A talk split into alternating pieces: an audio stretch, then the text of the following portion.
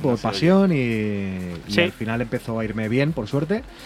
Y no empecé como José de Mara, esto lo saben algunos, Ah. no todos, pero Yo, yo lo sé. eh, empecé haciendo otro tipo de música, hacía música trans, eh, empecé con otro nombre, estuve unos años eh, haciendo esa música, no me fue mal, porque la verdad que a raíz de empezar a hacer música, eh, pues eh, conseguí apoyo de ciertos DJs, incluso ya conseguí eh, apoyo de Armin Van Buren, la verdad que ahí fue un poco el punto de inflexión en el que empecé a pensar, bueno, no me va mal, quizá me puedo de- llegar a dedicar a esto algún día, cuando ves que uno de tus ídolos, un DJ tan famoso como Armin Van Buren, pues pone una canción tuya, ¿no? Me acuerdo que durante un año, dos años estuvo poniendo varias y ahí fue cuando pensé, bueno, oye, esto, esto pinta bien. Eh, estuve unos años más y, y sí que es cierto que unos años más tarde cambié, cambié el estilo de música y decidí empezar como José de Mara, creo que fue aproximadamente el año 2010. Y bueno, pues hasta ahora llevo como 11 años haciendo música como José de Mara y, y pues inesperadamente, como te decía. Quizá, Bueno. quizá mejor que como trancero, ¿verdad? Bueno, Son otras etapas, ¿no? son sí, al final la música además hoy en día está tan mezclada, tío, que ya no hay etiquetas de nada, ya Sí, no sí, se sí. puede catalogar una cosa a la otra. Y yo de hecho conservo yo creo que un poco ese toque en mi música, el toque un poco trancero, el toque melódico y, y que se quede porque al final me gusta. ¿Y en, en qué te inspiraste o qué te hizo cambiar a- del otro nombre a José de Mara? Pues el estilo de música principalmente, sabía que necesitaba un giro dado que quería empezar a a hacer otra música más house y al final pues no tenía que ver nada con lo que yo venía haciendo hasta ahora, hasta ese momento y, y eso fue lo que me lo que me decidió a cambiar. ¿Por qué José de Mara? Sinceramente porque mi nombre era una mierda, entonces eh, tenía, tenía que buscar uno que, que yo dijera, a ver, mm, me siento identificado, pero yo qué sé, haces una mínima búsqueda en Google de tu nombre y no te salen 18 millones de cosas que no tienen nada que ver contigo, como me pasaba. Me llamaba Raver, tú imagínate, Sí, que no habrá cosas relacionadas con la rave, ¿no? Pues eh, claro, o sea, ni Dios eh, me localizaba en ninguna red social. Me acuerdo entrar a la discoteca, me apuntaban en la lista eh, el River, el Raver, el Ra- o sea, era un cachondeo. Sí. Entonces decidí, oye, necesito un nombre más, más para todos los públicos y que me identifique con él. Y así nació José de Mara, que es un juego un poco Ajá. con mis apellidos. Y... ¿Cuándo, cuándo empieza esa...? Vamos por la parte de la radio, que yo creo que es algo interesante tanto por- como para nosotros y para la gente que a lo mejor pues no conoce esa pequeña etapa, yo creo que sí. Ajá. Pero cuando empieza ese, mm, bueno, mm, esos, eh, esa primera toma de contacto que sabemos que has pasado por, por dos de las grandes eh, emisoras de este país, como puede ser eh, Loca o, o en este caso FM, sí. eh, Máxima la FM. máxima Máxima FM FM, sí. con Neil, ¿no? ¿Cuándo, cuándo empieza esa, esa pequeña etapa? Porque, eh, mm, bueno, pequeña, unos cuantos meses. Eh, hay una entrevista muy famosa con Neil en, en Madrid CDM, donde, bueno, Sí. pues eh, de, las, de las varias que te hace.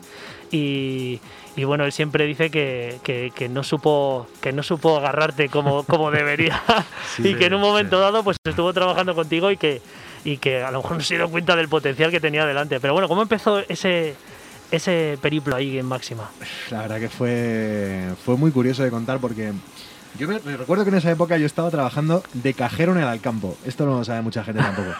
y yo recuerdo que tenía jornada partida, Sí. currada de por la mañana y por la tarde. Pues en los descansos, entre el turno de mañana y de tarde, me iba directo a Gran Vía, a, las, eh, a la oficina de, de Maxima FM, a las emisoras y, Sí. em, y nada, y hacía el programa con Neil que aproximadamente duraba como una hora. Yo tenía un espacio de media hora en el que presentaba las novedades musicales, que es un poco lo que he hecho yo siempre en radio. Sí. Y, em, y la verdad es que, bueno, pues empezó básicamente así. Yo venía de, de estar colaborando un poco en el espacio de DJ Nano, en, en Loca FM, se llamaba One Moment in the Sky. Y bueno, éramos varios. Y me acuerdo Sí. que un día llegó Neil y dijo: Necesito a alguien que haga un poco este papel, que hacéis aquí? Y me ofrecieron la oportunidad a mí, lo cogí y así empecé. Y em, estuve nada más que seis meses con Neil en Máxima pero la verdad que me, me sirvieron de mucho y eh, ahí fue justo en ese momento en el que yo aprendí a producir. Eso es un poco por lo que él dice, eh, lo de no te retuve, no sé cómo... Eh, claro, sí, Tampoco sí, lo podía ver mucho, porque Claro, me acuerdo que empecé mi primera canción cuando estaba con él en Máxima. Y, eh, y bueno, ya te digo, estuve seis meses y a partir de ahí salté a, Loca otra vez y empecé a trabajar con Abel Ramos, que es con quien he estado aproximadamente 7, 8 años, tanto en la radio como haciendo música en el estudio juntos. eh, bueno, básicamente ha sido un poco la etapa seguramente más larga de mi vida en la que he estado trabajando con, con ra- en radio y, y- y cosas similares. O sea que sí, en radio la verdad que está bastante. Que yo he de decir que a este señor le escuchaba todos los lunes por la noche en el gran Global Parade que había, que era colaborador. Cierto. Y eh, estaba con Abel y con, bueno, con otro chaval, con Kiwi. Y, y, bueno, los programones que había en Loca FM en esa época, pues imaginaros, pues este era uno de ellos. Era, era una época bonita, la verdad tengo un muy buen recuerdo de esa época de lo que FM, que, que estábamos ahí bastantes y, y había unos programones, sí, sí, muy, muy chulos. Sí. ¿Crees que, que la radio ha cambiado para mal? Sí, la verdad es que sí. Yo, Porque, vas, claro, a ver, lo- todo vas lo- a ver, me mojo. Sí, sí, no, no, ya estoy viendo, estoy viendo que te mojas, pero bueno, eh, era una pregunta también, bueno, aparte de para desarrollar como tú quieras, porque creemos que, que, claro, como todo lo anterior que vivimos era como algo época dorada, tal, la radio también se impregnaba esta época tal en la que todo, bueno, ahora también hay una época que le podemos llamar bastante buena en cuanto a producción española, hay un montón de productores españoles, tanto de trans, de... Ojalá, bueno, de- ojalá la radio fuera de la mano con eso. eh, claro, entonces eh, creo que el apoyo no es el mismo y, y la radio ha cambiado para mal, ¿no? Sí, ha cambiado para mal, pero no por la radio en sí. O sea, la radio sigue siendo el mecanismo, el medio para hacer llegar a la gente eh, música, en este caso. Y, mm, y eso sigue igual, ¿no? Lo que pasa que, eh, bueno, pues se decide que este tipo de programas, este formato, eh, Sí. o programas centrados más en la música eh, más específica, no tan generalista, no tan de radio fórmula, pues no molan y, o no venden o llámalo X.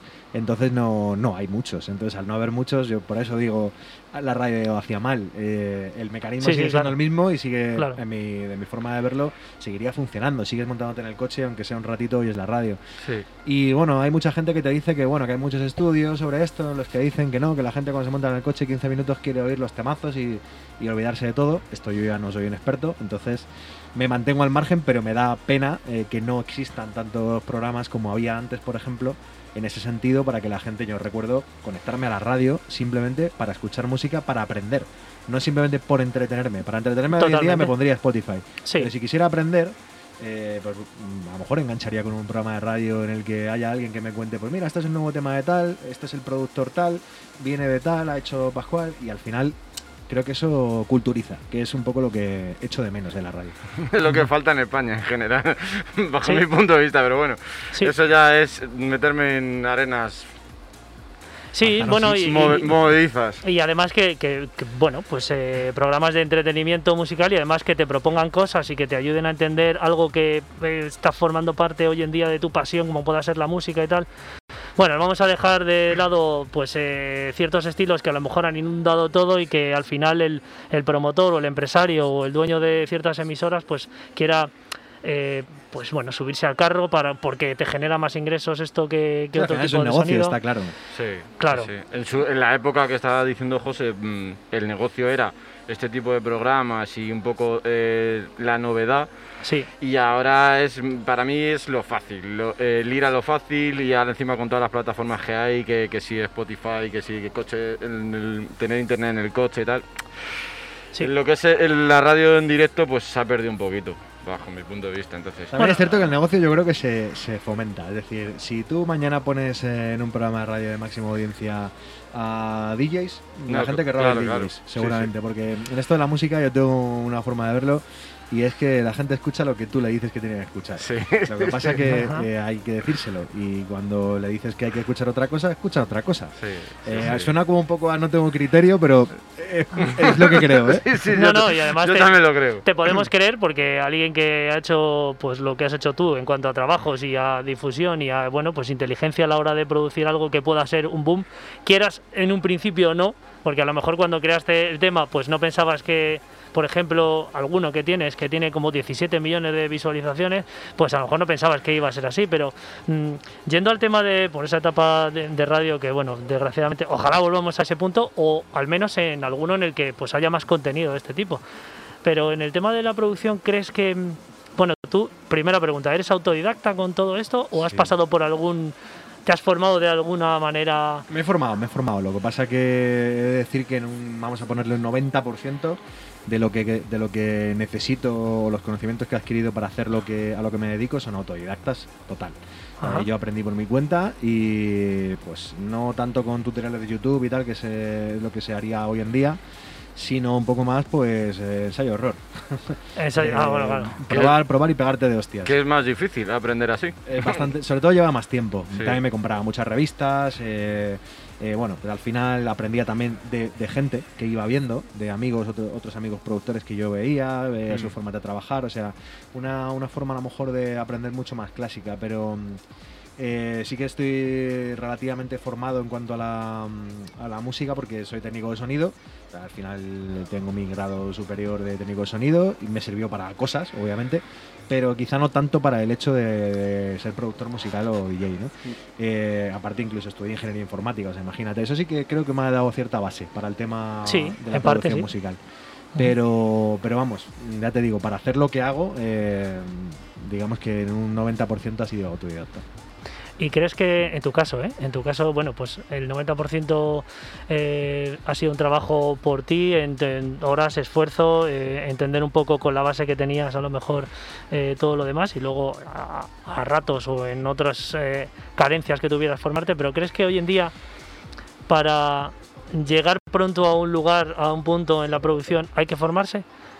Yo con las que- herramientas que hay ahora, perdona que te corte, con las herramientas que hay ahora versus lo que había antes. Hace 10 años, a lo mejor, bueno, pues... eh, Yo creo que da igual, da igual cómo te formes. O sea, formarte, no, no- el problema no es cómo te formas, sino hacerlo. Sí. Es decir, eh, hoy en día, pues seguramente eh, habrá mucha gente que no se meta a estudiar una carrera universitaria relacionada con, a lo mejor con el sonido, para empezar, porque de hecho creo que, no sé, a lo mejor me equivoco con lo que voy a decir, pero no sé si la hay. ¿Eh? Eh, seguramente a lo mejor habrá grados superiores, cosas así Sí. pero no sé si habrá una carrera universitaria de, de ingeniero de sonido como tal, no sé si la habrán implantado, a lo mejor ahora sí, pero en su momento desde luego no la había, ¿no? Eh, yo desde luego no perdería el tiempo en eso porque hay cosas como bastante más prácticas y, y ya si quieres ir un poco a menor escala, eh, ni siquiera te hace falta, te lías a ver tutoriales en YouTube y aprendes, o hay muchísimas formas de aprender, pero formarse creo que es imprescindible. De hecho, llega un momento en la carrera de un productor en la que ves que necesitas, o sea, que tienes ciertas carencias, mm, a lo mejor a nivel musical, por ejemplo, y en las que la gente no se suele formar casi nada, y por ahí veo sobre todo mucha gente que, que pues eso, que, tiene esa carencia, que creo que es un, área en la que se podría eh, hacer hincapié para formarte. Ya no te digo estudiar solfeo o conservatorio y tal, sino bueno, pues a lo mejor aprender a tocar un instrumento, aprender música. eh. Veo, sobre todo, es un poco el, donde más veo margen de, de aprendizaje. Hago un, un pequeño, indi- un pequeño inciso porque eh, sé que lo vamos a tocar ahora, Viti, y vamos a tratarlo y, Sí, lo, sí, y claro. lo- lo vamos a hablar. Pero José, como bien está diciendo el productor, también eh, da clases o enseña a la gente a producir Sí. y, re- y recomienda a todo el mundo que entre en su, en su Instagram, en Arcadia Academy y bueno, pues que pregunte si tiene ganas de aprender a producir, porque entre él y Cruci lo comparten, pues dos pedazos de productores y dos pedazos de profesores que yo este verano he estado con ellos y he aprendido, pues seguramente lo que no iba a aprender en, eh, por tutoriales y demás. se lo digo aquí a todo el mundo, el que lo quiera coger, que no se corte y que Arcadia Academy, José de Mara y Cruci, dos pedazos de profesores. ¿Te han, te han enseñado algún secretillo o se lo Sí, la- sus píldoras que dicen. Sus píldoras. Ah, píldoras. Sí, hombre, claro. Eso, eso es esencial, ¿no? El- Tan el- famosas. Son píldoras La famosas. verdad que no, no somos de guardarnos mucho, ¿eh? De decir, porque tampoco hay. No. En esto de la música no hay muchos secretos. Al final es una cuestión de, de que te expliquen lo que vas a ver en cualquier sitio.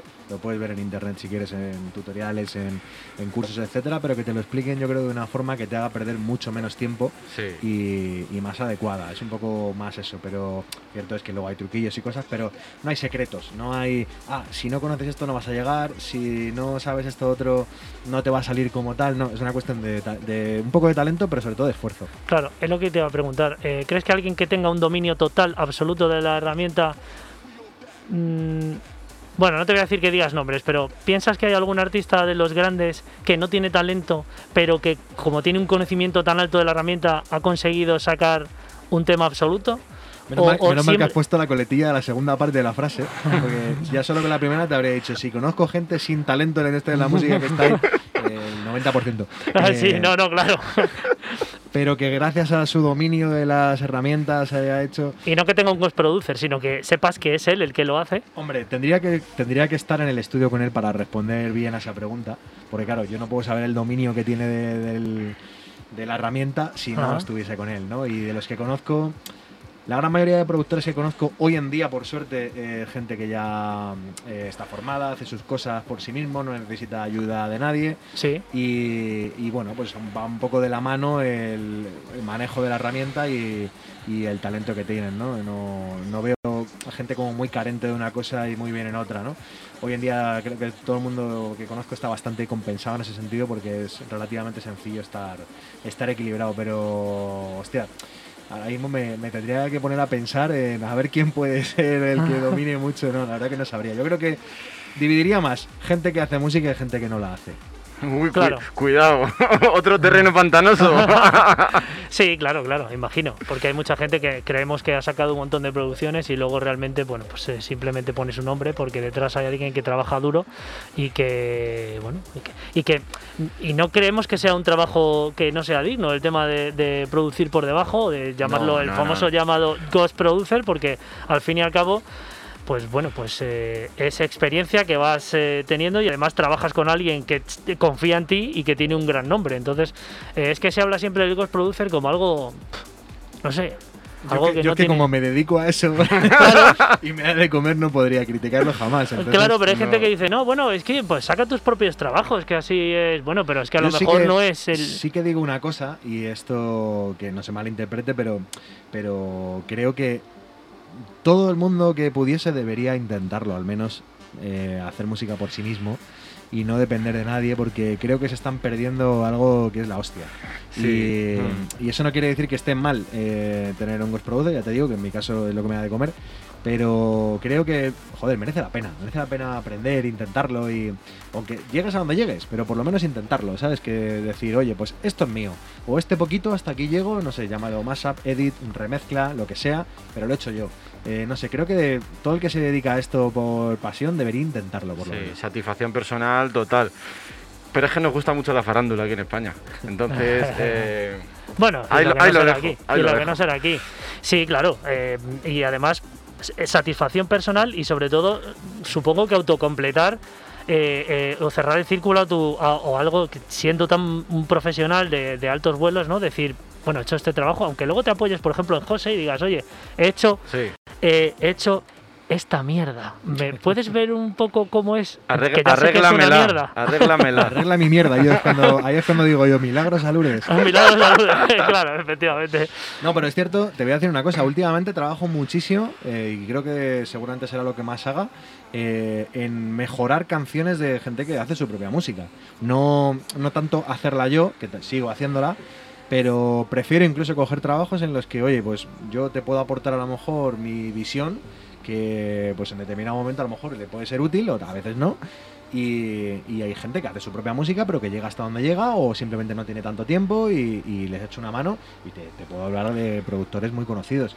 Pero sinceramente prefiero hacer ese tipo de trabajos porque, porque mira, están. me parecen hasta más, no sé, más reales. Sí, se está fomentando en lo que es el, el- pues, los trabajos de, de musicales y el talento que puedes tener tú, puede tener José, no lo puedo tener yo, o al revés. Claro. Entonces, para mí sí es muy importante. Eh, supongo que ya con la herramienta y el, y, el, y, el, y el abuso total de conocimiento que puedas tener de las herramientas de producción, eh, lo que alguien hace en dos horas lo haces en diez minutos. Doy fe de ello. Entonces, claro, esto ocurre, es real, está pasando, pero ¿cómo José de Mara se, se, se organiza eh, durante la semana? Porque a mí me ha contado un pajarito que los fines de semana, Sí, desconexión. Esto no ha pasado de siempre, ¿eh? Esto, Desconexión. esto ha pasado desde hace no mucho, como te he comentado antes de llegar. sí, sí, sí. Eh, he empezado a hacer, bueno, cierto, cierta organización un poco en mi vida porque yo considero que una de las partes más importantes de este negocio, y, y no se suele comentar mucho este tema, Sí. para mí es el equilibrio. Eh, el balance entre tu vida profesional, personal, eh, tu familia, tus amigos, eh, salir, airear un poco el coco. No, no vale de nada eh, 100% de una cosa porque petas. Yo en mi caso, bueno, no sé si para todo el mundo le pasará igual, pero yo he petado muchas veces. Entonces he entendido que era necesario este equilibrio y ahí cada uno pues se organiza un poco como, como puede, ¿no? Sí. Y pues bueno, yo ya hace un tiempo que por suerte ya me lo puedo permitir. Recuerdo esos años de Loca FM en ese estudio en el que iba sábados y domingos, cuando no tenía pareja, cuando eh, pues tenía más tiempo libre. eh, sábado, domingo, sábado, domingo, la gente flipaba. Yo me acuerdo, a Neil me veía algunos días cuando estaba por ahí otra vez y me decía, tío, ¿qué cojones haces aquí un sábado por la tarde? Vete por ahí. Pues eh, ahí estaba. Pero era el mecanismo para llegar. Ahora en el momento en el que ves que a lo mejor pues te puedes permitir vivir de esto de una forma bien, eh, un poco de la hostia, pero que puedes empezar a vivir, pues Sí. te organizas mejor, te organizas mejor el tiempo y al final decides qué cosas hacer, qué cosas no hacer, cuándo hacerlas.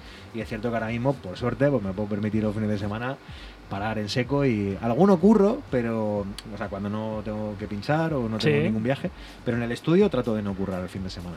¿Te ha venido alguna urgencia de alguien y te ha dicho, por favor, necesito este track para, an- para antes de ayer? Muchas veces. Te lo he mandado tarde, eso sí, pero es que lo necesito Sí, para sí, ayer. Muchas veces. eh, y eso se va, te va a seguir pasando siempre si te dedicas a esto.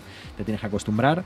Y, y, bueno, ya es lo que tú estés dispuesto también a hacer. Yo recuerdo no hace mucho, un verano o dos veranos, tener que venirme de vacaciones a terminar una canción.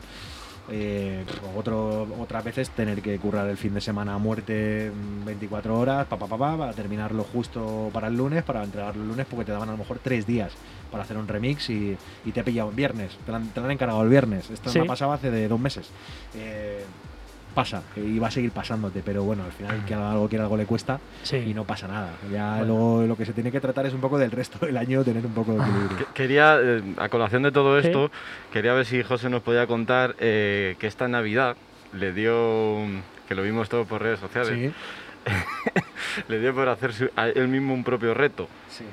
Ah, sí, lo, lo sé, lo sé, lo, lo vi, lo vi, lo vi. Le dio por hacer un propio reto, que evidentemente lo consiguió, sí, ¿no? Lo conseguiste al final, ¿no? Sí, sí, bueno, lo conseguí. la- tam- la- iba a decir que con ayuda, pero no, la verdad que no tenía ayuda. Y, eh, tenía un proyectillo ahí medio empezado, que fue el único que dije, bueno, este le voy a coger así. Pero sí, al final lo conseguí, también porque no me propuse hacer ocho canciones enteras, sino ocho demos. Sí. En plan, pues eso, dos minutos, tres minutos, no las canciones enteras, porque al final una canción entera eh, ya tiene mucho más detalle, mucho más trabajo y al final eh, quería hacer ocho canciones en ocho días. Entonces eso era... Ojo, ocho canciones en ocho días. Viti. Y le he preguntado antes, podrías haberlo preguntado antes, porque me has dejado fatal. Me ha dicho, ¿cómo se organiza José Guevara? Hace ocho canciones en ocho días, pues ¿cómo se va a organizar? Pues de golpe. Y, y- y- y- y De además, cada dos días iba- las iba enseñando. Mira, esto, esto, esto. bueno. Sí, la verdad que eso fue una cosa que no he hecho nunca y ¿sabes qué pasa? Que tampoco lo sabe mucha gente, pero a mí me cuesta un horror hacer música para mí. Eh, no soporto hacer música para mí porque porque no me apetece. porque Ya. llego tan cansado de estar haciendo música para los demás que me pongo ahí y digo, venga, sí, me sí. toca. Y digo, siquiera no tengo ganas. Y cuando me entran un poquillo ganas, a lo mejor se junta con que ese día no estás inspirado, la idea que has hecho es una mierda, o te sale algo que mola, pero lo dejas porque llega el fin de semana claro. y desconectas a lo mejor un poco y bueno, total, que nunca encuentro ese momento ideal, ¿no? Que no, que no lo hay, el momento ideal. Al final es ponerte y hacerlo y ya está. Entonces me quise retar a ver si era capaz de, de hacer un número de- determinado de canciones. Y dije, venga, pues ocho demos, ocho días. Eché la cuenta, claro, para ver si era capaz de hacerlo. Y dije, venga, pues tengo ocho días libres, creo que puedo. Y, y en el reto era básicamente empujarme a mí mismo a, a hacerlo. Y lo conseguí, pero, pero bueno, ahora hay que terminarlas. Fue escandaloso. A- algún- algunos que lo escuchaba yo decían, madre mía, digo, ¿esto? Y digo, vaya temazo. Estaba en casa algunos días y decía, venga, al estudio que tengo que terminar el reto, que si no, no lo voy a hacer, tal, y me, me obligué, me obligué. Sí, me sí. vino muy bien. ¿Tienes kilos de medio proyectos guardados en una carpeta de, en un agujero negro que dices, "Mm, ya entraré algún día a ver si ah, miro algo de aquí, pero Kilos de mierda tengo en el tengo, muchos. Porque de hecho, de todo lo que haces, la gran mayoría es una mierda. Ahora ya que cojas de ahí alguna cosa que pueda salvarse y la reconviertas en algo bueno, pasa también. Está claro que tienes eh, todo lo que haces en algo de un año, pues hay cosas que se pueden reutilizar, pero las, las buenas eh, no son tantas. O sea, puede parecer muy fácil o que tengo mucha facilidad en hacer música y tal, nada más lejos de la realidad. Tengo facilidad en, en empezar una cosa y acabarla porque por la práctica, básicamente. Sí. Por haberle dedicado tantos años a, a una cosa, al final le coges el truco. Pero que de ahí salga algo que digas, Buah, temazo y otro y otro y otro, esto no es tan fácil. Sí. Ah, claro, claro, claro. Eh, yo quería preguntarle de, de todos los temas que ha sacado ya bajo el nombre de José de Mara, ¿te quedas con alguno en especial? No, no podría. No podría quedarme con ninguno especial, pero vamos a decir que hay uno que creo que ha sido un poco el que ha cambiado mi trayectoria un poco profesional, que fue Bangkok, Hmm. la colaboración que hice con Cruci. Sí. Eh, en el momento en el que salió supuso un antes y un después porque firmamos en un sello discográfico que estaba de moda, que no había ningún español que hubiese firmado, fuimos los primeros, esa ha sido la canción que más apoyo nos hemos tenido, no la que más ha escuchado, pero sí con la que más apoyo hemos conseguido, David, Eta, Martín Garrix, todos. Y, mm, y supuso un antes y un después en nuestra carrera porque pasamos a un nivel superior. Entonces me voy a quedar con esa, pero no porque sea la que más me gusta, sino porque por lo que supuso en ese momento. Porque, mm, por cierto, Viti, eh, vino Steve Angelo aquí a Summer Story y se la puso en la cara. Steve Eso- de los que más la puso, cierto. Eso te, tenías que haber hecho una foto a ti mismo, un, un selfie, ¿no? En ese momento, de decir, Eso fue ¿Por qué no? impresionante, fue impresionante. Yo estaba allí también y lo escuché y dije, La verdad que fue una, una- A ver, voy a decir una cosa que puede sonar así un poco como pretenciosa, de flipado y tal, pero soy muy sincero. Eh, como no es la primera vez que me ha pasado, al final le pierdes un poco el, el encanto, sí. el encanto que Claro. pues, recuerdo la primera vez que me pasó en mi vida, que fue cuando Armin Van Buren abrió una State of Trance con una canción mía y en ese momento pues no me caí de la silla de milagro. no, claro, normal. Pero bueno, pues con el paso de los años me ha ido bien, he tenido apoyo de gente mm, conocida, entonces al final no es que llegara Steve Angelo la pusiera y yo dijera, "Ah, otra más, ni de coña, Sí. o sea, flipé en colores porque encima me pilló en pleno Summer Story, estábamos de- con mis colegas de fiesta en el, en el en mitad del barro y la puso y bueno, flipamos un poco, pero no porque la llevaba poniendo ya un mes y pico, entonces Sí. pues bueno, te la imaginabas y de hecho ibas ahí un poco como la pondrá, no la pondrá, la puso y, y fue la hostia sí. pero no es la misma sensación, pero, pero te acabas un poco como medio acostumbrando a algo así. Lo echas Bueno. de menos cuando no te pasa. No, claro, Ay. como todo, ¿no? A lo bueno a lo mejor se acostumbra uno fácil, rápido y luego pues echas de menos esos momentos. Pero bueno, no creemos que te va a volver a suceder. Esperemos. Hombre, ya te digo yo. Rubén, ha llegado el momento de partir un poco ahí la entrevista porque ahora vamos a, después eh, hablaremos un poco de, de cómo conoció a su, bueno, a su inseparable compañero. A su compañero de batallas, sí. Pero antes, pues vamos a ser número uno de Culture of Trans con ese programa que todos echamos de menos en alguna emisora ah, pues más interesante. eh, porque, bueno, como bien decía José, presentas novedades, eh, temas de antes de ayer, alguna promo. Algún eh, día, algún día eh, pondré alguno mío. ¿Algún día? Bueno, Bueno, ¿por qué no? o si no, siempre puedes decirle a José, oye, he hecho esta, esto. Sí, no, no, yo- ¿Me lo va- van, a ser los primer- van a ser los primeros que lo van a ver, vamos. ya ves. Bueno, pues dale, dale, ¿qué nos tienes para hoy en ese número uno de Pues hoy de como Trans? estamos con artistazos nacionales, pues hemos traído eh, para mí, o para muchos el número uno del trans en España, que es Dimension. Con su- Borjita, Con su ¿sí? última referencia, eh, I Fake I Smile, por Flash Over Recording, del sello del gran Ferry Costen. Y es un vocal muy bonito. Bueno, vamos a ello, vamos a ver qué nos propone ese vocal de Dimension del señor Borja Iglesias y enseguida volvemos con José de Mara, con este, eh, bueno, estos poquitos minutitos porque enseguida le queremos mandar ahí a la sala del vicio que la tenemos preparada. Vamos a ver eh, qué, eh, cómo suena el track de Dimension.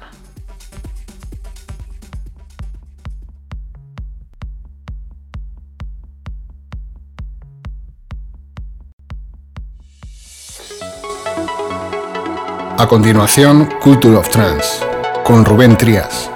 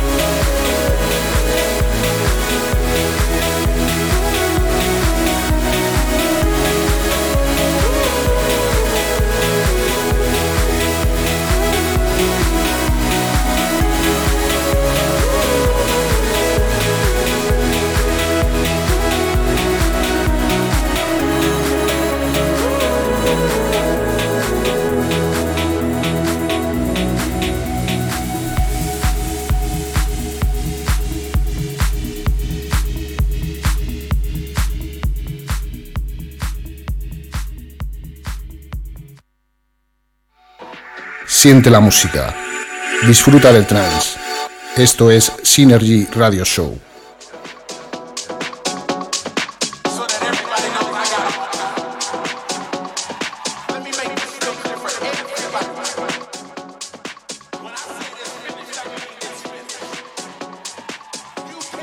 Bueno, pues seguimos aquí después de este, bueno, este gran vocal del señor Dimension de Borja. Sí. Buena producción, Sí, sí, como siempre. muy fino. Sí. Me gusta mucho, a mí es de mis favoritos porque es que es muy fino.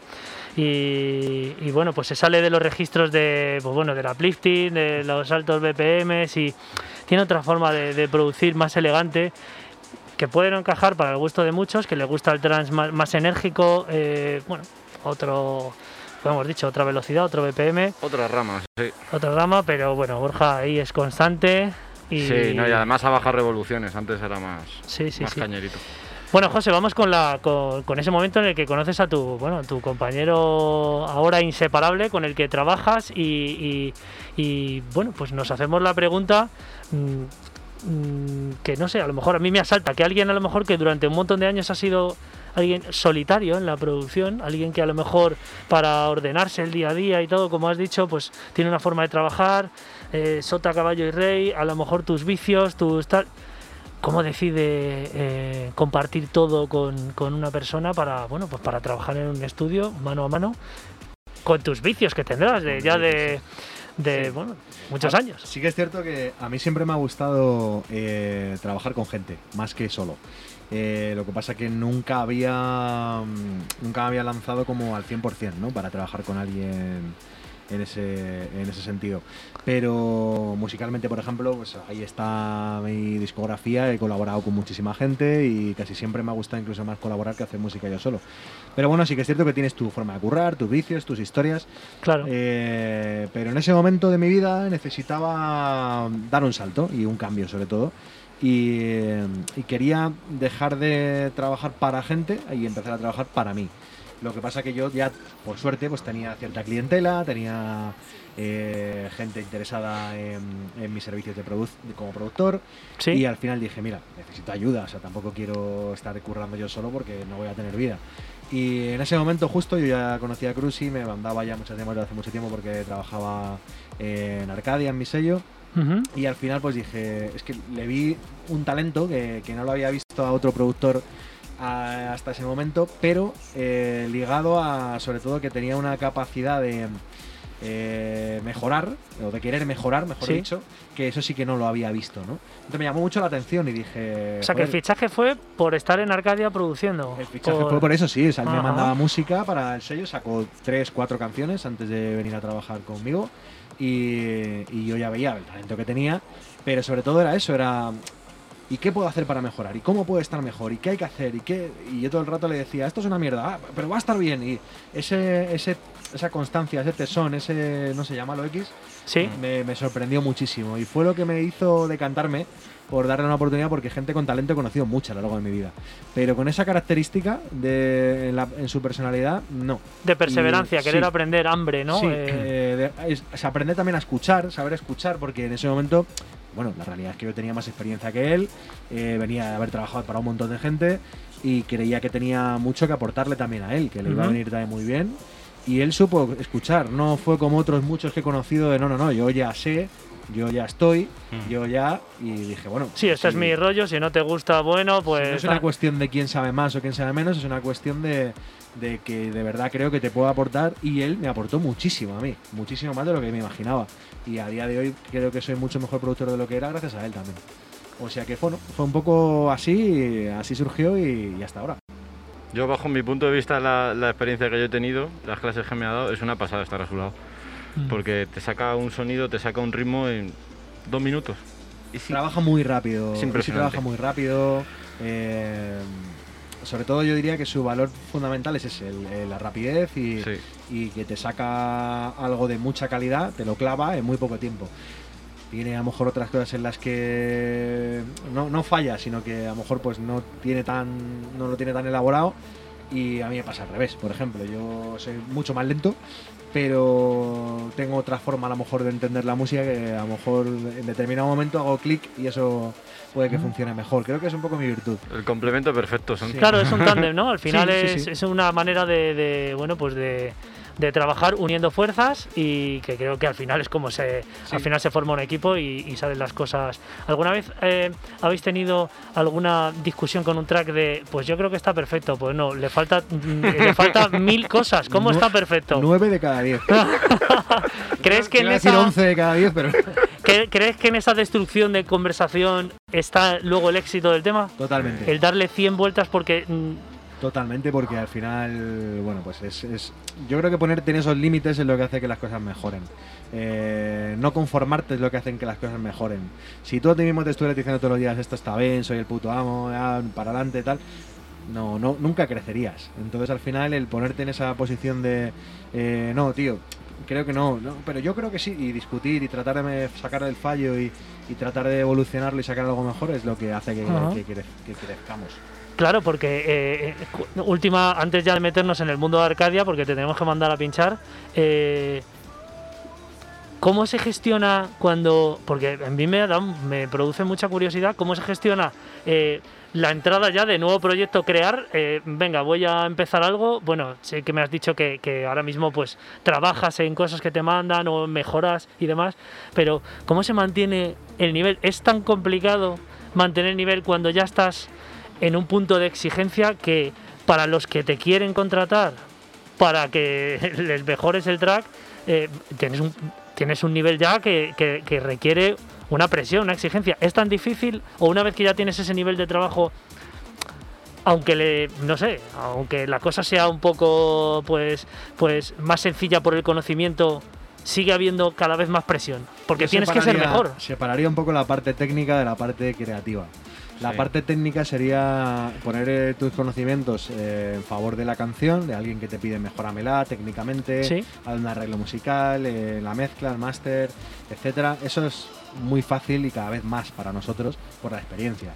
Eh, un pintor que lleva 40 años pintando te pinta ya con la gorra. Claro. Pero la parte creativa es, es diferente. Al final ahí si quieres sorprender, mm, no, no es que no sirva la experiencia, por, lo- por supuesto que sirve, pero al final te tienes que dejar llevar también, tienes que encontrar un poco tu sistema. Hay días que por mucho que quieras eso no sale, esto es así para todo el mundo. Entonces hacer algo que sorprenda, hacer algo realmente bueno, que marque la diferencia, esto ya no es tan fácil y ahí la presión sí que juega, obviamente. Pero bueno, hay, hay sistemas, hay técnicas, eh, también hay que asumir que no siempre vas a estar al 100%, a veces la vas a cagar, a veces un tema es una mierda y de vez en cuando pues vuelve a salir otro bueno. Claro. No hay más. Claro, es que es, es lo que comentaba, que al final voy a contratar a José de Mala porque sé que es el mejor y me va a hacer un gran trabajo. Entonces, claro, eso, eso ya tú lo tienes ahí como algo asumido de, bueno, me están viniendo todo este tipo de trabajos porque la gente pues ya me tiene en un nivel de exigencia o de, o de calidad pues Sí. a un nivel pues ya extremo. Y crearon Arcadia Night. O Arca- es. Arcadia ¿Cómo llega Music. ese momento de- de- de- del mundo Arcadia? Porque bueno, Arcadia Music, Arcadia Night, esas, esos eventazos en Goya, eh, bueno, todo es un círculo con... ¿Cómo se crea esto? Al final mucho más fácil de lo que parece. O sea, yo, yo creé el sello discográfico en 2012 ¿Sí? por tener un sitio para sacar mi música y para apoyar también a gente que en ese momento pues me mandaba música que era muy buena, yo creía que lo merecía. Y bueno, pues eso fue llevando, empecé mi programa de radio, eh, más bien podcast, vamos a decirlo, ¿no? ¿Sí? Eh, online. eh, Que no sé si llevas 400 episodios ya. No, no, no, mucho menos. Eh, pero porque lo hago una vez al mes. Ajá. Empecé a hacerlo una vez al mes y creo que ciento y Ah, pues No, no, había mucho visto yo cuatro. No. he visto, en vez de un uno he visto cuatro. Digo, madre Sí, mía. Qué barbaridad. Eh, y eso, bueno, pues fue desarrollando ideas para ampliar un poco la marca, ¿no? Ajá. También Arcadia Academy es un poco el apartado para hacer eso, cursos. Hmm. Pero Arcadia Night, por ejemplo, pues esto surgió de una calentada, vamos a decirlo así. Ajá. O sea, yo recuerdo que estábamos unos colegas eh, que por aquel entonces eh, trabajaban en la eh, web de Spain, Sí. muy famosa. Eh, Venga, tío, hay que hacer una fiesta, tal. Me invitaron a una fiesta a ellos, que hicieron ellos, que fue una mierda. Y les dije, tío, o sea, esto- Un ¿en saludo para- Un saludo, pero vamos, con todo el cariño. Y les dije, ¿en serio me te habéis traído hasta, hasta. ¿Qué es esto? ¿Qué es esto? ¿Esto qué es? Y queréis hacer una fiesta, yo os hago una fiesta. Porque yo ya había hecho muchas fiestas. O sea, yo empecé, mi primera actuación como DJ fue una fiesta que hice yo. Eh, contraté, pagué el alquiler de la discoteca, nos juntamos cuatro o cinco colegas, trajimos a Nano y pinchó gratis.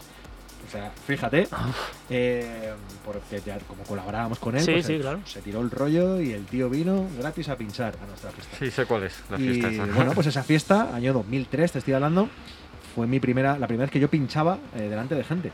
Pues eh, claro, yo ya tenía cierta experiencia porque eso lo fui haciendo a lo largo de los años Sí. muchas veces, he hecho muchas fiestas, hasta que, bueno, pues dejé de hacerlo una temporada, empecé a tener ya bolos y pasé un poco del tema y me, me dediqué simplemente a los bolos. Pero como ya tenía un poco esa experiencia, pues decidí utilizarla y decir, bueno, pues dejadme que yo creo que sé cómo tengo que hacerlo. Hablar con la sala, negociar un porcentaje, etcétera. Y así fue, y íbamos a hacer una fiesta normal. Plan colegas y poco más. Lo que pasa es que se nos fue de las manos y. "Venga, y nos traemos en internacional. Claro que sí. claro. Venga, hay que poner aquí. Joder. Hay que poner 2.000 pavos. Venga, pues junta, pues yo pongo 100 pollotas. Y al final juntamos la pasta y pagamos la fiesta y se lió un pollo que flipas.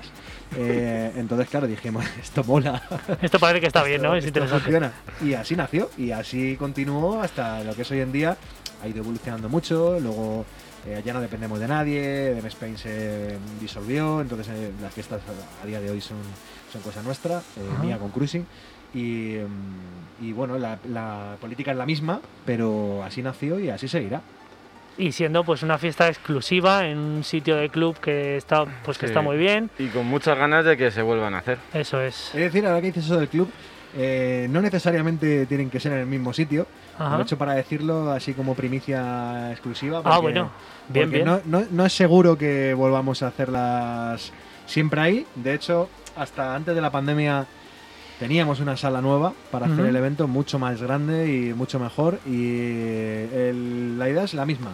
Es mantener esa idea de hacer algo más grande, mejor. Hemos tenido fiestas en las que se nos han quedado 100 personas en la calle. Sí, sí. Eh, queremos intentar que no vuelva a pasar, estar más cómodos, poder hacer algo con internacionales más conocidos, eh, etcétera, cosas diferentes. Entonces, bueno, ya veremos dónde es. Así que ya lo sabéis. No, no, está- estamos todos que deseando que vuelvan las Arcadia Night, Sí, que vuelva a resurgir todo esto, que podáis volver a salir Cruise y tú internacionalmente como lo habéis hecho, que es un tema que no lo hemos tocado, lo tocamos un poco Sí, por encima. eso es. Eh, antes de. eh, Eso sí que mm, es algo que sí me, me gustaría, aparte de todo el mundo de Arcadia, porque creo que creo que es súper importante pues eh, tener un sitio donde poder publicar tu música, luego tener un episodio en las redes donde la gente pueda disfrutar de, de lo que tú quieras pinchar dentro de- de- del podcast de Arcadia y luego pues la academia para que alguien pueda aprender a producir y las fiestas. Es un mundo, ¿no? Arcadia World podía ser casi. Sí, se eh, podría, se se podría definir así. Era mi idea, ¿eh? también te lo digo, juntar un poco todo esto y, y al final, pues bueno, pues que hay una marca que engloba determinados servicios y, que, bueno, pues la gente la, la ubique y vea que en España, que para nada soy el único, hay muchas marcas así y mucho mejores, eh, pero bueno, pues que sea algo de ese estilo, como las que Sí. ya hay, que las que me he fijado un poco cuando creé todo esto y que quería hacer algo similar. Bueno, eh, ya para última pregunta para terminar, que ya vamos tarde. eh, ¿Has pinchado en 12 países distintos? Yo no sé si son 12, 10 o 15, pero Eh, sí, puede ser. los lugares extravagantes, eh, cabinas increíbles. eh, te voy a hacer la típica pregunta, pero bueno, con un poquito de salseo. Eh, ¿Cuál ha sido la peor de todas? No te voy a decir la mejor porque si te digo con qué momento te quedas, me vas a decir que no puedes quedarte con uno, a lo mejor. Buena, buena, bien jugado. Pero, Eh. ¿cuál, cuál ha sido el peor? ¿Cuál, cuál- cuál ha sido el, el más terrible de, oye, me he ido a, Lo a tengo, tomar por culo? Lo tengo claro, lo tengo claro. Ah, lo tienes claro. Eh, sí, lo tengo claro. Eh, No sé si se puede decir. Sí, sí, se puede decir. Ah, vale. De hecho, no creo que vuelva. Eh, más que nada porque me lo han pedido y no- les he dicho que no. Ah, vaya. Fue en Argelia, eh, una noche vieja. eh, recuerdo las 12 y un minuto, rodeado de gente gritando, eh, no sé ni qué. eh, yo diciendo feliz año. eh, me cogieron ahí en volandas, porque no sé por qué estaban discutiendo, hay como mil y pico personas, o sea, una puta locura. Y me llevaron a la cabina, hicieron la cuenta atrás, ya pasaba la hora, que yo decía, ¿para qué? Bueno, da igual, venga, salió de puta madre y a los 30 segundos de poner el primer disco, ya cuando rompe la cuenta atrás y tal, se va la luz porque uno quita un cable del portátil que había estado pinchando antes, el clásico momento portátil. Sí, el cable, sí, sí. pues me pasó a mí. Y, y dije, ¿qué cojones es esta mierda, tío? No, no me querían pagar, porque me tenían que pagar, como gran, la gran mayoría de los DJs que llevamos años, se ha pagado casi toda la vida en, en billetes. En billetes, claro, claro. Eh, en- pues en cash. efectivamente no me querían pagar, eh, casi que me tenía que pegar allí con el tío para que me pagase. Una de las experiencias más chungas que he vivido en mi vida y de hecho al día siguiente no, dejaron sin pagar a un montón de gente que venía conmigo, eh, eh, DJs que compartían Sí. esa noche eh, la misma fiesta y les tenían que pagar, ellos no les pagaron, se tuvieron que ir ellos antes en un avión y me iban a pagar a mí todo el dinero suyo, bueno, bueno, me la acabaron pagando a mí todo, me fui yo con no sé cuántos mil euros en el bolsillo. en Eh, medio de Israel, eh, por ahí que te podían haber atracado. en la- pasando el control de seguridad, que no se podía ir con tanto dinero en efectivo en el control de seguridad de Argelia. Madre Yo mía. tío. dije, ¿qué cojones estoy haciendo aquí? ¿Por qué estoy haciendo esto? Pero salió bien. No volveré. Hombre, yo creo que la experiencia peor no puede ser. Yo creo que me, me he traído bien la pregunta porque sabía que pinchando por. le ha dado la vuelta al mundo. O sea, le tiene que haber pasado un algo momento- irregular. hubo un No. momento que me llevaban al aeropuerto en un coche que yo pensé. Eh, No de llegas. hecho, no, no, de hecho pararon el coche, no me dijeron nada, hablaban en, En árabe. Sí, sí, y sí. yo decía, bueno, de aquí van a sacar el traje naranja ya y hasta luego mamá. Ah, sí, sí, sí. y así me van a grabar en vídeo y, y me cortan la cabeza. Eh, no, afortunadamente todo quedó en un susto. Y, y- y también por, por las fechas en las que estamos, el 2 de marzo, pues eh, en condiciones normales, José y Cruci seguramente estarían preparándose para ir a Miami. Ojalá, ojalá hubiéramos podido ir este año a Miami, sí. Pero, bueno, la situación es la que es y bueno, pues ahora nos va a hacer un, un set que seguramente se parecería un poco a lo que pondrían en Miami. Bueno, pues eh, vamos a ello. Antes eh, recordamos eh, que tenemos, bueno, en este impasse hasta que José se pone a los mandos de la cabina, vamos a, vamos a ver qué nos trae el señor Raúl Cremona con ese Golden Trans y ese, pues ese clasicazo que selecciona cada martes para el deleite de nuestros oídos. Y acto seguido tenemos en directo a José de Mara aquí en Synergy Radio Show. Sí, sí, no está en Miami, está aquí. Le vamos a oír en directo.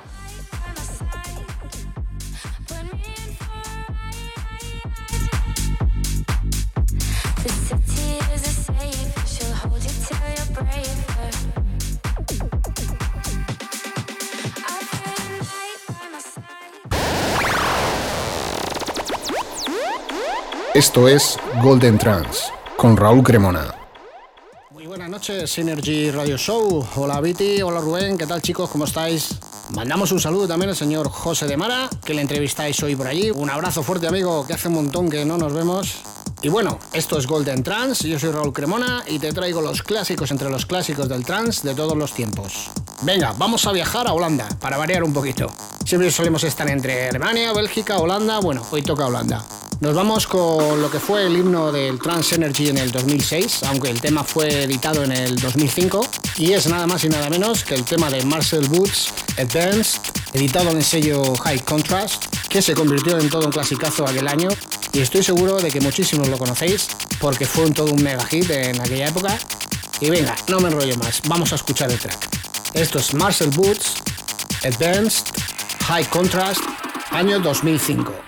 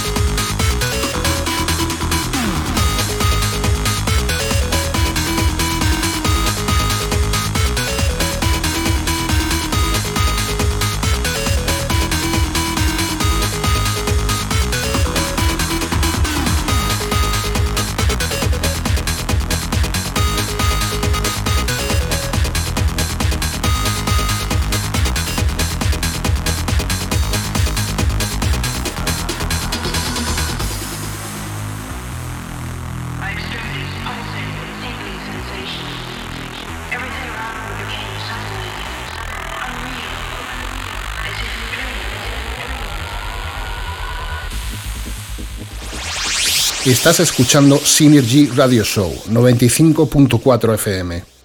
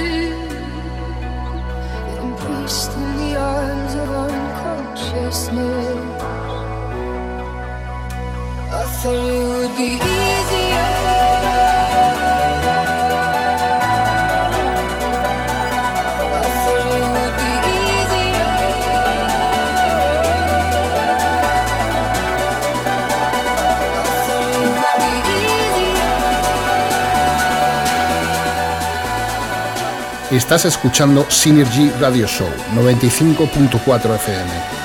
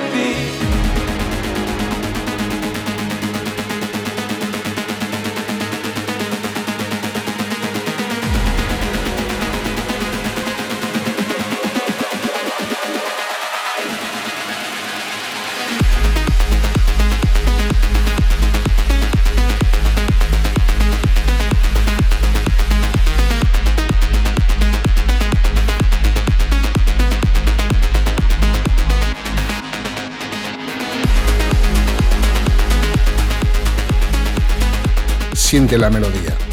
Synergy Radio Show.